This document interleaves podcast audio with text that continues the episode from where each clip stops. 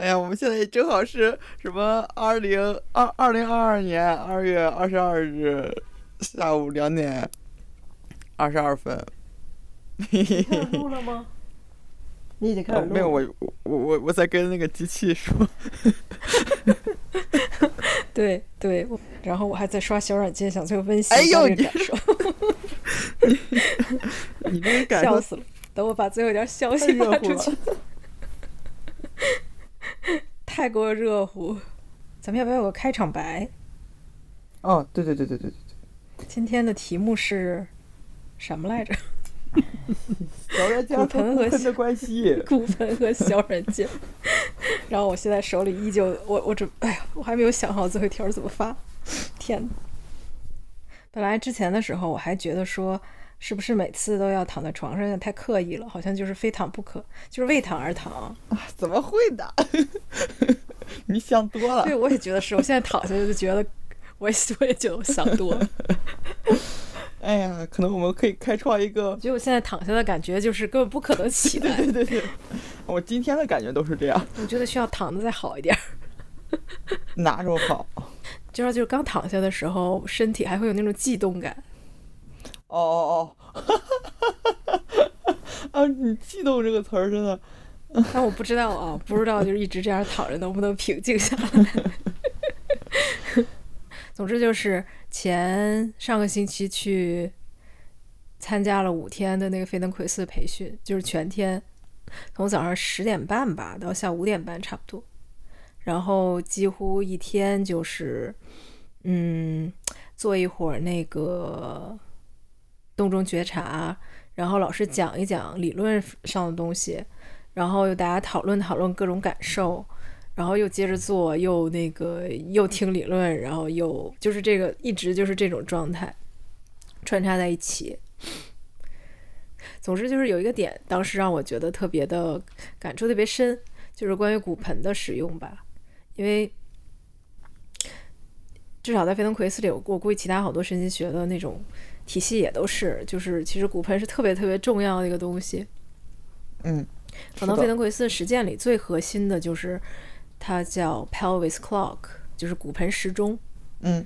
我不知道其他的那个体系里有没有特别强调这种概念也。也也有。然后我们有一差不多一整天的时间都在探索那个骨盆时钟，就是，然后反正一天都是全方位各角度在那儿转，然后当时老师就说说我们现在好多动作都是我们嗯。都和我们对于身体就是对于身体的中心的想象有关系吧，就可能现在很多人都会慢慢的就是想象说头是我们的中心，但实际上很多动作如果把这个中心的想象移到骨盆上，就会非常的轻松。但是如果让头，就是说头和脖子本身就是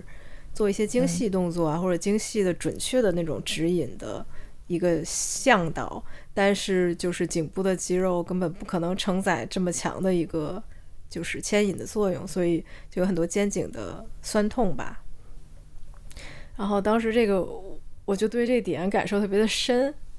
就是因为当时嗯。尝试了一下，说做完那个骨盆时钟再站起来，然后就尝试走路，嗯。就会觉得当走路的时候把注意力放在骨盆上会特别轻松。然后，而且当时有个特别强的感受，就是当骨盆发力的时候，然后身体其他的部分有一点不知所措，就他们好像没有承受过这么强的一个力的牵引，就觉得天哪，发生了什么那种，有点像地震一样。就是有点儿那种，就好像以以前以前都是骑自行车呢，然后忽然开始那个坐敞篷车了，那个速度就对 对 对，然后一下就觉得我去，啥玩意儿这是？对对对对，还能这样，我操！然后，然后当时我就意识到说，哦，为什么我们老是想去控制，或者说为什么其实就是会想象说头是中心吧？因为有太多想控制的点了，比如说走在街上、想控制自己的形象，然后想控制自己走路的样子，然后想控制那个状态，或者想控制自己走个直线，反正就是各种各样的想要控制。是，但是就是如果说有一个特别强的力的话，可能总是会出一些，就是要学习去控制它，就比说我一开始就、就是准备好了，说我保持一个那种紧绷的有效控制的状态，就要难难一点。对，因为因为我我之前不是也跟你说过，我骨盆那个就是因为摔过嘛，就是给把盆儿给摔歪了，然后摔歪了以后，我那个那个骶髂的位置啊，然后包括那个尾骨也摔断了，然后什么的，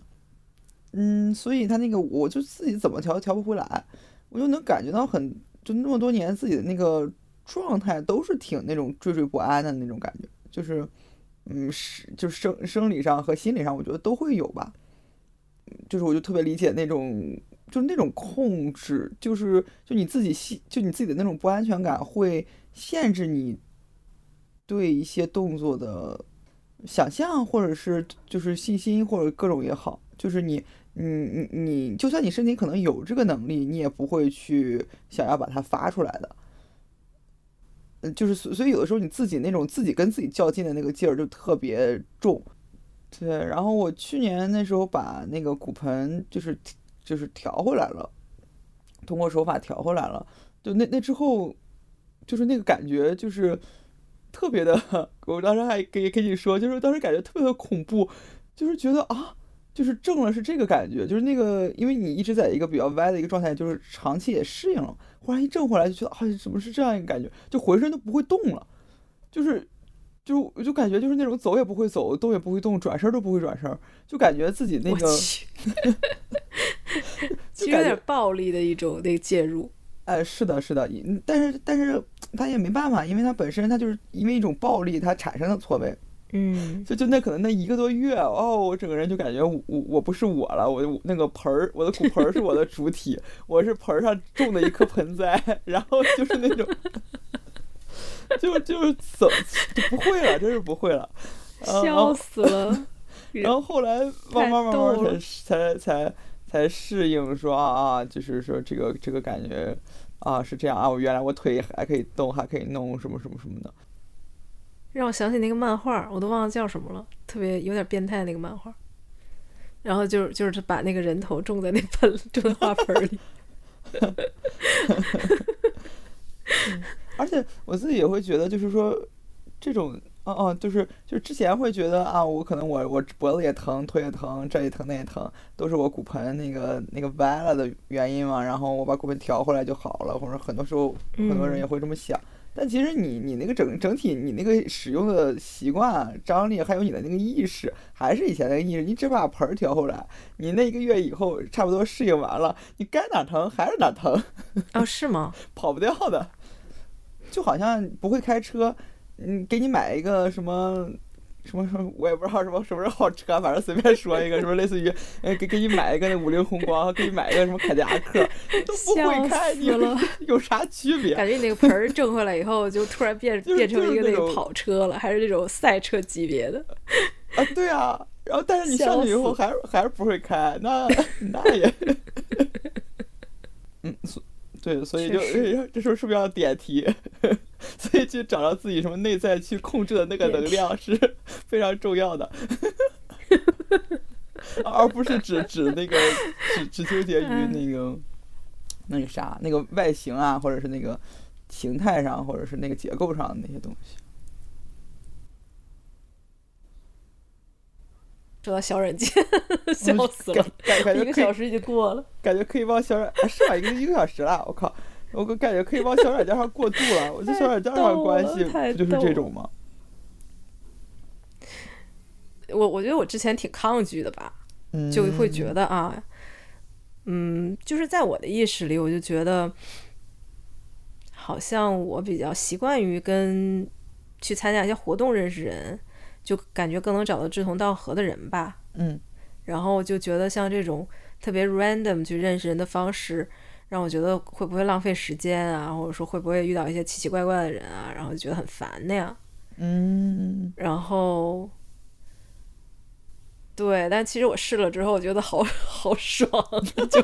就觉得，对，就觉得天呐，就是简直这种就是跟跟跟那种随机的人聊天，就是就。就觉得好多乐趣在里面，是是是，然后也是，但我没有想到说它跟我没有想到说它跟骨盆有什么关系，反而是哦前两天跟我的同学聊天的时候，哦然后我就跟他说了嘛，我就说关于说，当我开始使用骨盆的时候，我发现还是有挺多恐惧在里面的，就是觉得就像咱们俩刚才说的，嗯就觉得说哦，突然间就是那个马力增大了，然后有点不知道怎么控制，有点害怕失控。嗯，然后他他就提到，他说对啊，他说就是我们其实，他说尤其是女生吧，因为他是个心理医生，嗯。然后然后他就说，尤其是女生吧，说在社会里，就是其实我们的骨盆很多人都是很受禁锢的，就不太敢使用那部分力量，就甚至包括走路姿势什么的，其实很多人很多女生就是那部分很紧嘛，嗯嗯。然后，然后他就说说那个说对啊，说一旦你启动了骨盆的力量，都都不知道能干出什么来。然后那个 对，然后他就说说没准儿你走在街上，然后看到一个男的就去跟人搭讪了呢。然后当时我听到我才意识到说哦，我说哦对啊，我前两天我前两天注册了 dating app，然后他就觉得很他也觉得很有意思。然后我就说，哦我说以前从来没有用过，但是前两天不知道为什么，就是上完了那五天培训之后，骨盆的就力量，注册了 dating app。对对，然后他就觉得，对，他也觉得很有意思，他觉得很开心。他说太好了什么的，嗯，然后他说，因为就是当你没有安全感的时候，你肯你就不敢把不敢去参与那种有一点冒险感的活动，哦，然后是的，嗯，然后，然后他说，因为你把自己展现出来，然后可以让别人看见你这件事情，其实挺恐怖的嘛。嗯对，所以后来我们聊到说小软件的时候，他就说，他说当你，他说对，他说你有就是你的骨盆有这个力量，然后你可以去，比如主动跟人聊天儿，或者主动的尝试一些各种各样新的东西，嗯嗯然后或者说带着某种好奇心去探索一个这些东西的时候，他说你的头脑依旧很重要，就是你不会，你还是会去思考一些，不管是现实的因素啊，还是去判断一些说这个状态是不是安全的，我怎么向对方表达说我现在觉得不安全，或者我现在不愿意继续，或者就是说不。他说就是其实你的头脑是有这么一个功效，就是让你可以不是说就还是保护你的安全嘛。嗯，而而你是在任何时候你都可以说不。然后我当时就觉得，嗯，对，这就是我这几天体会到的骨盆和小软件学。对，我觉得这这种 能说出不，包括为什么不的这个能力，真的是很需要不断地去练习的。然后有的时候跟真的是跟很多这种 random 的人，就是就是随机的人去聊天去接嗯触，然后很多时候也会让自己的很多东西更清晰吧。嗯，嗯，是，嗯，所以我就在用小软件儿这个事儿上也慢慢慢慢用，就是这这样的体会其实还挺深的，因为可能用了三四年了吧。嗯当然我就是就是间歇性的，可能某一某某一段时期的状态还不错，然后我就会在上面刷刷人，然后聊聊天，然后嗯，然后就是就因为我会对人对个体还挺感兴趣的，嗯，在上面也认识了挺多挺有意思的人，然后到线下也是朋友，或者是，嗯哎，没有，或者是，全是朋友是吗？笑死了，怎么跟我的体验有点像？嗯，太逗了。而而且能感觉到挺明显的那个状态的转变。就一开始的话还挺套路的，一开始就是哦，套路，是因为我我对这个东西没有是特别强的安全感嘛。嗯，反正听说就是用小软件，很多主要还是 hook up，就是约炮什么之类的嘛。就是就是我可能觉得啊，我我我没有这个需求，然后但是我又对这个东西挺感兴趣的，那我在上面要追求的是什么？嗯就可能自己对这个东西并不确定，然后就会就挺套路的吧。我说就是还是被别人有点被别人的逻辑带着跑，就觉得嗯，是不是应该遵守他们的规则或者玩他们的游戏？嗯，而且就是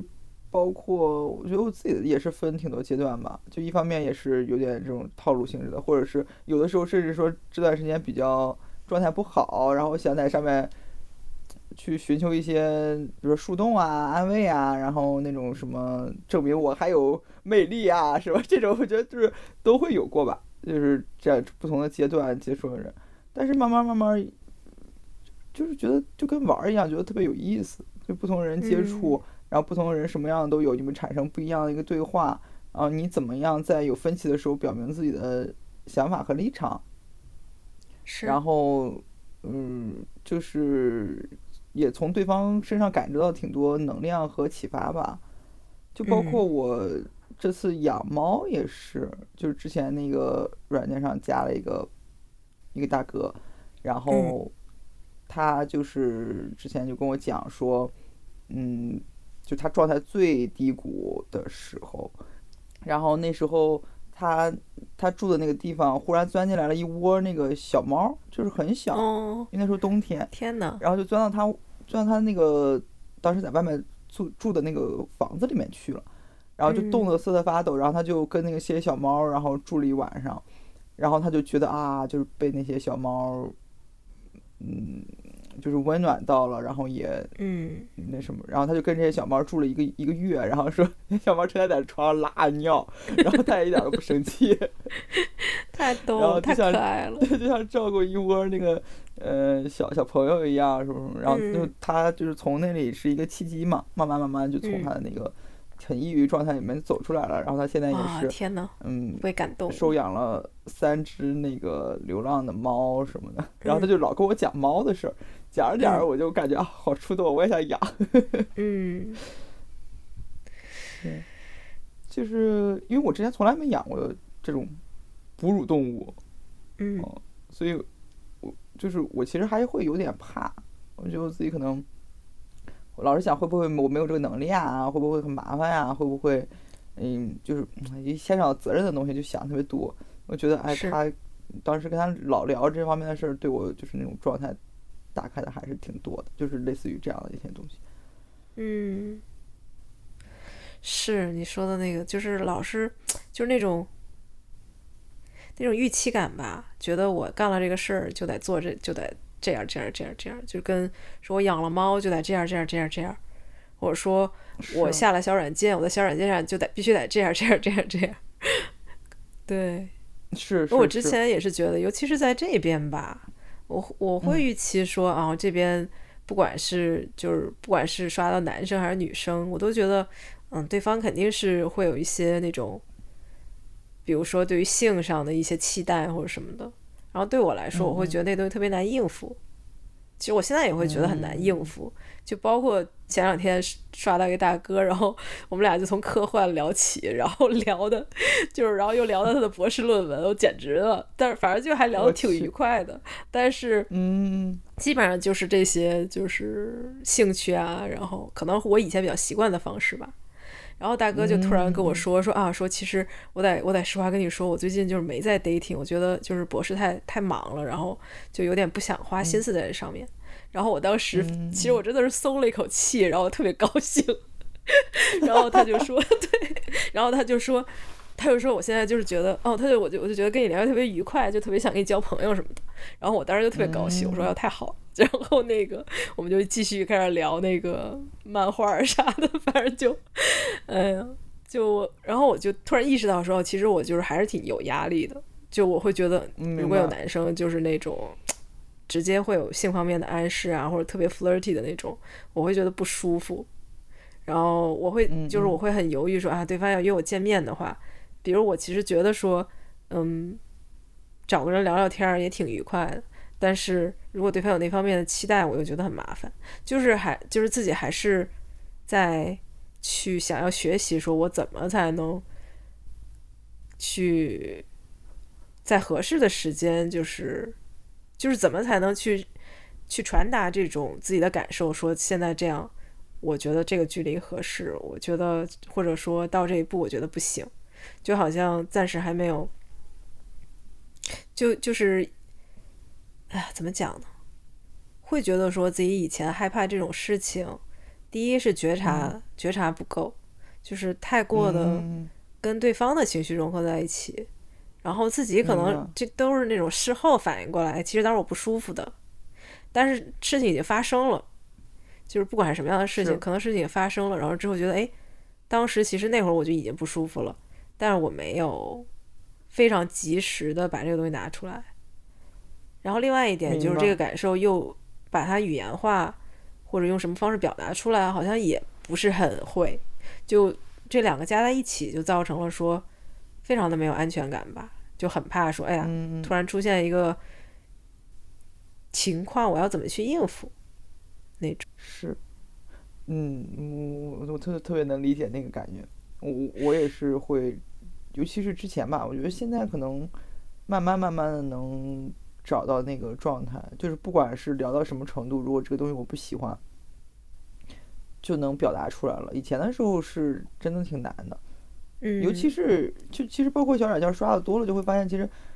我自己感觉啊，就是有的时候你遇到一个能聊能能多聊几句能聊起来的人，其实其实挺不容易的。就是虽然说大家有什么兴趣爱好，有那个什么这那，但是你具体兴趣爱好是因为什么去喜欢，然后能聊到什么程度，这个东西就是挺，就每个人都挺不一样的。我觉得最关键的还是说对人有没有好奇心。对对对，嗯，如果自己和对方都是有好奇心，对人有好奇心的话，可能这个这个交流就会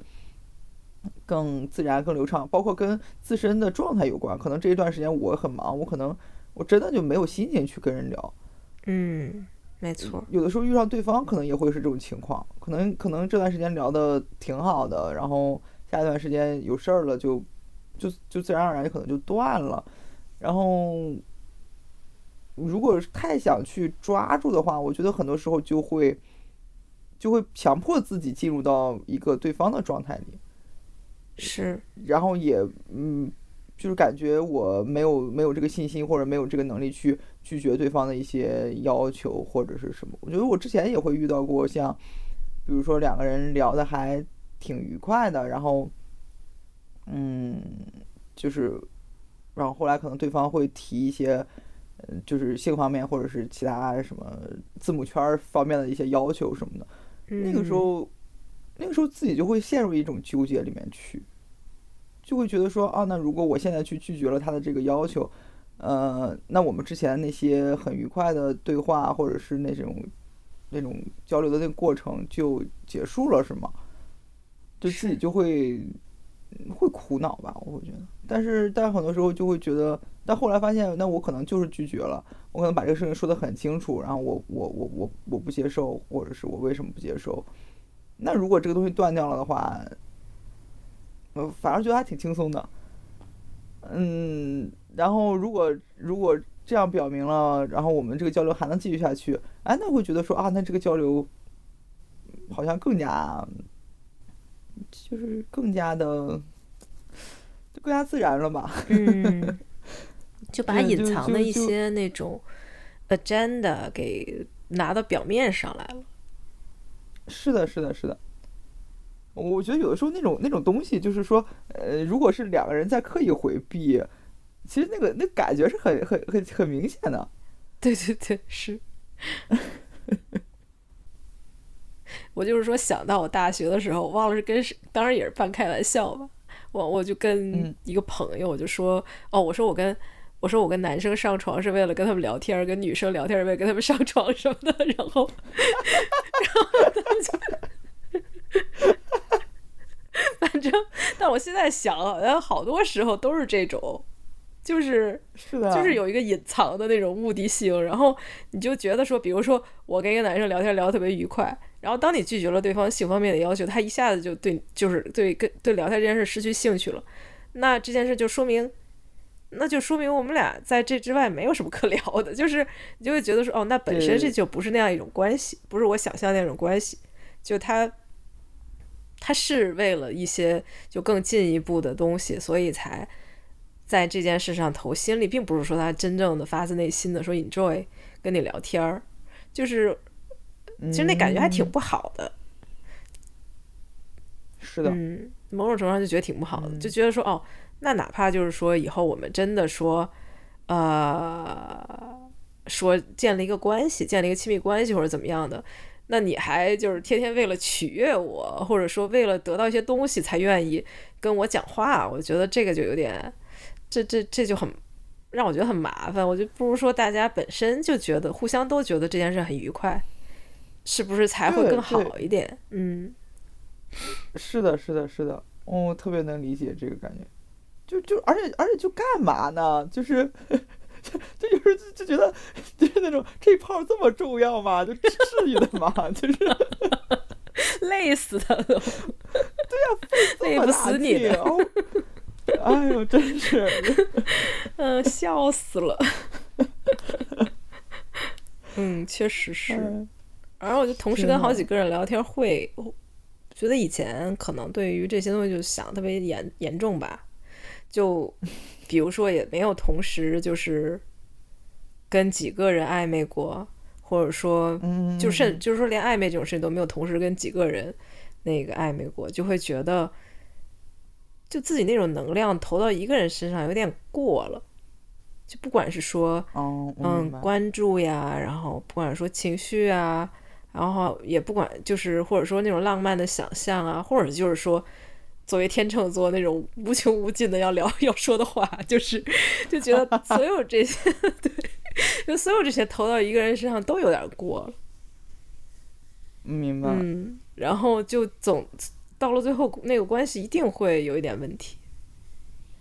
嗯，好像很多时候，比如说，就跟昨天咱们也聊到，我就说，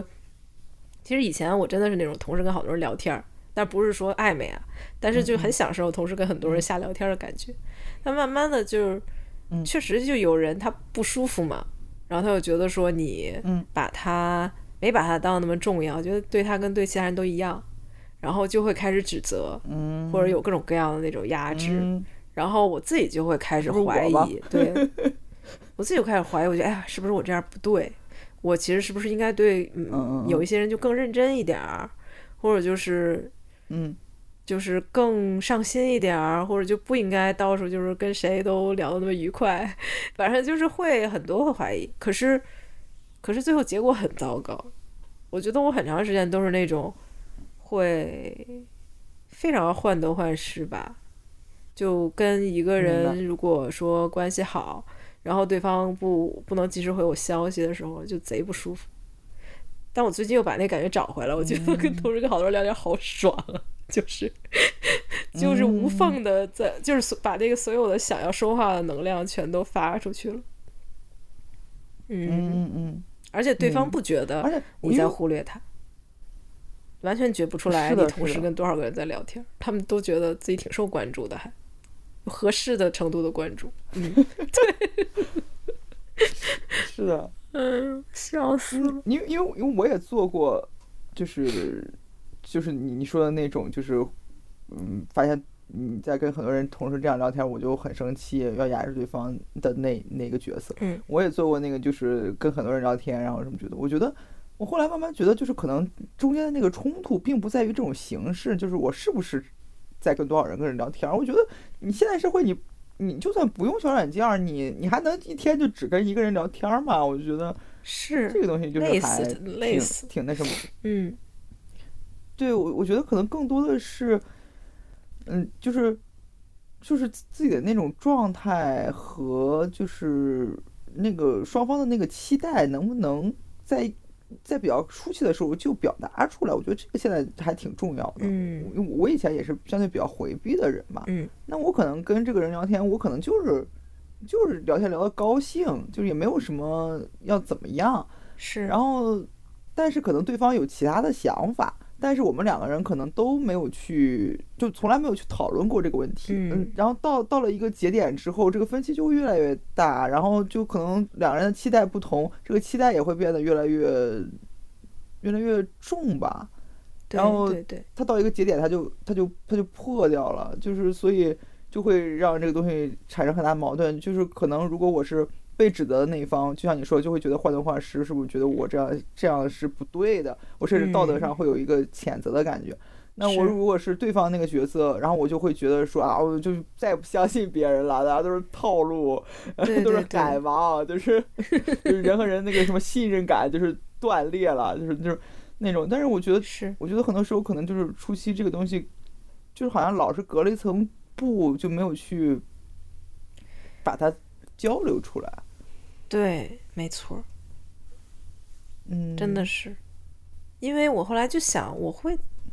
会因为对方这样，就是比如某个人这样说了之后，开始对自己产生怀疑，其实已经表达出说我挺在乎他的，根本就不用说我天天就盯着你一个人跟你说话才能表达出我在乎你。那有那么多的人可能跟我说什么、啊，我觉得你不在乎我，我根本就不会往心里去。我明白。嗯，嗯，就每个人确实方式也不太一样，但是，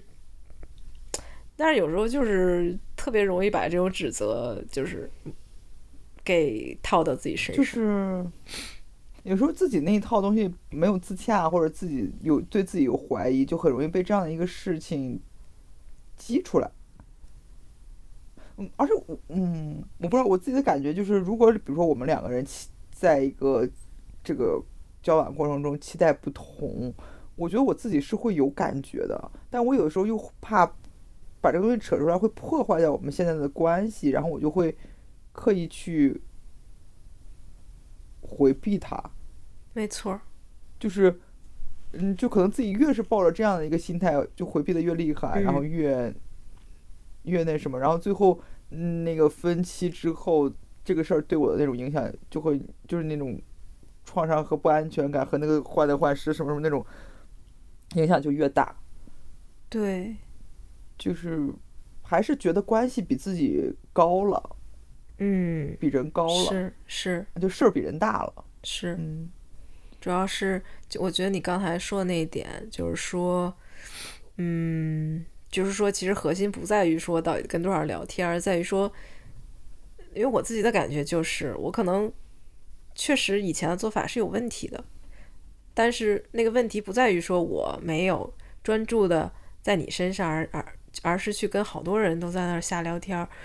就是核心在于我跟你有了问题的时候，我选择跟其他人聊天来回避，就是我没有说哦，我跟你去好好把这事儿说开，而是说我觉得哎呀好好麻烦，然后我马上就转到了其他的就十个人身上，就是去聊一些更轻松的话题，来回避当当下的这种说、嗯。哦，我们需要去面对一个互相之间这种期待带来的压力了的那种感觉，然后确实也挺有意思的吧？我觉得挺有，我就觉得刚才咱俩 说说就是那个约，就是说就是说约炮这事儿那么重要吗？费那么大劲，然后突然回到自己身上想，聊天这事儿这么重要吗？费那么大劲。可能别人也是这么觉得，说怎么那么多话可以说呀？就是都能那个，就是以都就是都哎，不说了，还是刚才那句名言。是我不明白。笑死了。不过你说说关系和人哪个哪个大哪个小，我觉得是有的时候执着也是因为把关系看得太重，就同时忽略了自己和对方吧。就是那一种说特别激烈呀，或者说特别执念呀，或者什么被我们当成爱的东西，现在对我来说就吸引力很小了，因为我觉得说你都已经忽略了对方的给的所有的不适的信号，然后再去特别执念的去做一些自己觉得很有意思的事情，这这根本不称得为是爱，就是就对方的感受已经完全被淹没了。嗯，是的，是的，是的，而而就是从另一个角度讲说，我现在跟比如就说跟一个刚认识的人接触，我不需要说怎么说呢？我不需要说认为说这个人挺好的，或者我想跟他发展一段关系，而对他有那种把他当成一个独立的个体，或者说当成一个就是很去尊重他或者怎么样。我觉得就是对任何一个人都可都应该是这、嗯这种状态。就都应该说先先把他当做一个人去跟他进行交流，而这尊重里面不，并不是说只有包容或者只有好的东西，这个尊重可能也包括就是你听到他说了一些让你觉得很不爽的事情，然后去怼他，就是我觉得这些都是说我怎么去真诚的跟一个人交流，让这个关系，或者说怎么满足我自己，觉得说哦，那个想希望在这个小软件里显得自己很成功的那种状态，而是先去说，是的，考虑说我怎么先去跟这个人建立一个最真诚的交流。是是是，我觉得这个是最重要的，而且我觉得这个也是我从这这这个话听着有点怪啊，但是就是我从小软件小软件当中学习到的，太逗了，也不怪。我现在觉得就是特别，就就像我我刚才说的，以前觉得说一定要跟志同道合的人啊，或者有共同兴趣的人才能交流，那种想法可能就在某种程度上更更奇更奇怪一点儿。其实就更觉得说我先预设了，我跟不是跟每个人类都能真诚的交流的，而是只能跟那些跟我有一些相同点的人才能交流。但是就是哦，对，但是就是在小软件上，你就就觉得说，哦，我跟一个人，跟一个非常非常随机的人开始说话，我怎么能够，嗯，已经开始学会去尊重他，或者把他当成一个独立的个体去跟他交流，就是是，嗯，我觉得确实是一个特别好的学习的过程。是的，哇，你这个我真的是觉得特别受启发，确实是的，因为因为其实就是，我觉得小软件很多人肯定都是说，嗯，有着一些目的性才上的吧。包括昨天就我跟你说那个大哥，我开始是看到他说要喝遍悉尼所有的那个 bubble tea，然后我觉得特别有意思，我就划了他。结果后来他就嗯他就老管我要照片嘛，我也没有说很抗拒去发照片，但是我觉得他要照片这行为让我不适，然后我就跟他说不给他。但是后来他就说到，他说我以为你上这个东西是为了 dating 呢，然后他说嗯不是所有人上这都是为了 dating 吗？后来我就说，我说我开始是为了 dating，但我现在觉得我特别喜欢这种，就是我现在开始 enjoy 这个随机性了。然后，然后我说完以后，我自己也觉得很有意思吧。就是我也没有说不是为了 dating，但是我会觉得说，我好像也没有就是一定说就要把这个事情当成一个我要去做的，把它做成功的那么一个事情，去嗯去切入它。嗯而且我觉得就是你说这个尊重每一个人就不同的个体，这个我觉得也是这个过程中也尊重自己，嗯就是就是可能就是自己在这这这段时间就是这样的一个感受和想法，那我就尊重我自己的现在的这个意愿，然后我就不不发我就不发，我不想 dating 我就不 dating。我不不是不是说我下了个 dating app 我就一定要 dating，就是那种感觉。对啊，就是也是在这过程中慢慢就对自己这个个体的特殊性、独立性的一个尊重吧，我觉得也是。是在某种程度上是自己去改变那个规则，也不是改变规则，就是会因为这个平台